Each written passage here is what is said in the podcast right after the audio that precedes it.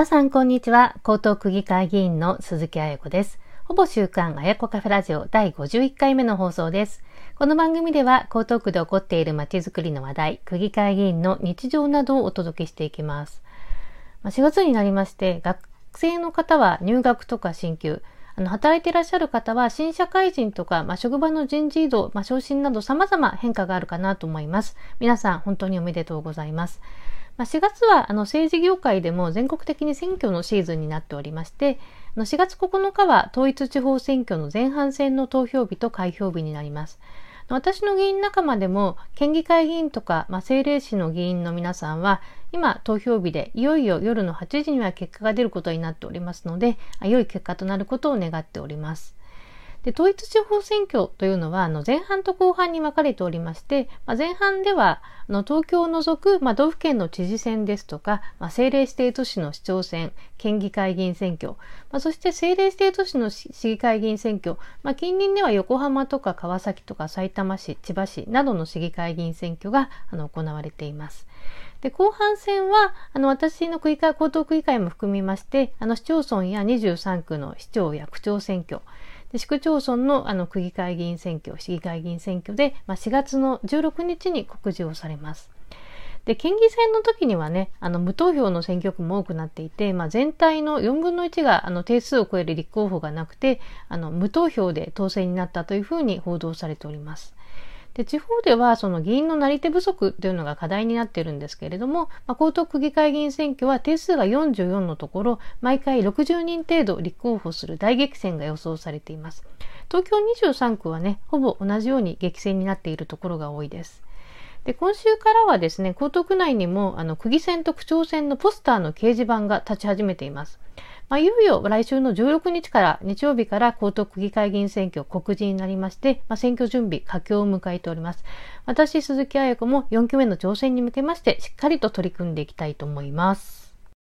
さて、今回のほぼ週刊あやこカフェラジオでは、小学校、中学校の入学式と学校給食の無償化についてなどをお話ししていきたいと思います。まずは、あの、学校の入学式についてです。まあ、江東区ではあの今週が入学式シーズンでした。まあ、4月6日の木曜日が小学校で7日の金曜日が中学校の入学式となっておりまして、まあ、区内全校同じ日になっています。私は小学校は豊洲小学校、中学校は深川第五中学校、深川五中の入学式に参加をしてきました。まあ、議員はあの来賓として地元の学校行事にあの出席をするということが多いんですけれども、まあ、コロナ禍で学校の入学式には3年間参加をできてなかったので、まあ、入学式には4年ぶりの参加となりました。で前回のほぼ週刊あやこカフェラジオでは4年ぶりに小学校と中学校の卒業式に参加したよというふうなお話をしたんですけれども、まあ、今回は入学式についてのお話をしたいと思います。で入学式と卒業式についてはあの私のブログとかあの Facebook の SNS などにも記事を書いておりまして、まあ、あの毎年書いている感じです。で学校行事のブログについては、まあ、アクセス数が本当に多くて、まあ、運動会とか、まあ、修学旅行卒業式入学式などイベントがある時には昔のものも含めてあの皆さん結構ね検索してみていただいている方も多いです。ということで、まあ、今回はね私がブログで書いた内容などももとにご紹介をしていきたいと思います。まずはあの豊洲の小学校豊洲小学校の入学式についてです。4月6日にね豊洲小学校の入学式あの開催をされました。で新1年生が4クラスで139人で保護者の方であるとか、まあ、地域の方々が出席をして入学をお祝いをさせていただきました。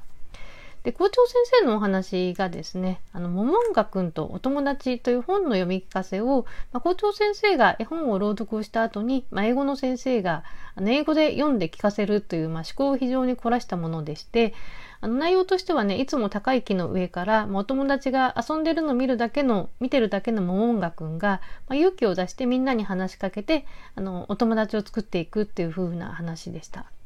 で本はあの画面に映してですねあのみんなに見せながら子どもたちも参加者の方々もま楽しく聞くっていうことで、まあ、英語の授業ってこんな感じだよということも分かりました。で小学校になると英語の授業も始まって、まあ、英語集会も定期的に行うというふうなことを校長先生から聞きました。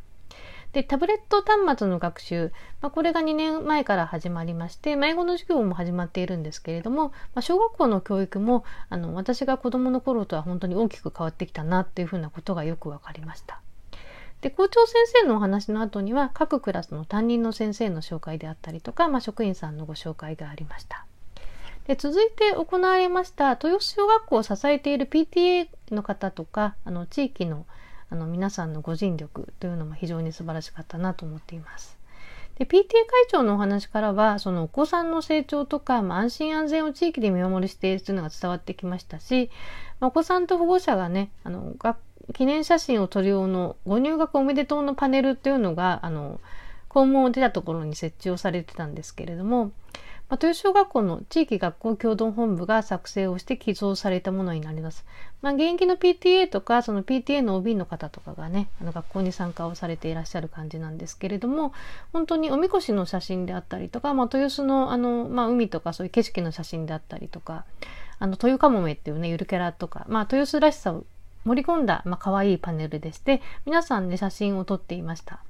で、学校もなんか風船で飾り付けをしたりとか、そういったことをね、あの、まあ、地域の方がやってくださったということで、本当にね、素晴らしいなと思いました。で、コロナ禍で私自身入学式4年ぶりに参加をできました。で、まあ、小学校の入学式というのは、まあ、新入生が、その、まあ、幼稚園とか保育園を卒園したばっかりで、まだまだ小さいので、まあ、お子さんが集中してお話聞ける時間というのが短いということもあって、まあ、コンパクトに30分にまとまっている内容で、話の内容なんかもね、シンプルになっていました。まあ、ご挨拶も紹介もね、すごく簡潔で素晴らしくて、心に響くものだったなと思います。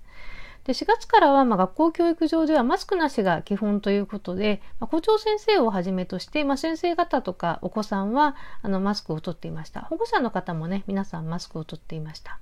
でマスクしたい人へは、その配慮っていうことはなされておりまして、マスクするしないは、まあ、あの、ご本人の意思を尊重するというふうなスタンスになっていました。で、校長先生、副校長先生からお話を聞いたところ、まあ、やっぱりね、あの、全部顔が見える状態でお子さんに接して、まあ、学校生活を送っていくっていうのがね、素晴らしいことだというふうにお話をしてました。まあ、今年度からは、まあ、学校生活も、まあ、これまでの日常に戻っていくという期待感を感じます。ご入学の皆さんおめでとうございます。まあ、そして、深川五中の入学式。まあ、中学の入学式というのは、まあ、こちらもあの豊洲の豊小学校と隣接をしています深川第五中学校、深川五中の入学式に出席をしてきました。4年ぶりにあの新入学するあの新入生の皆さんを地域の方と一緒にお祝いすることができてよかったなと思います。で新入生となる1年生は A 組から E 組までの5クラスということで182名。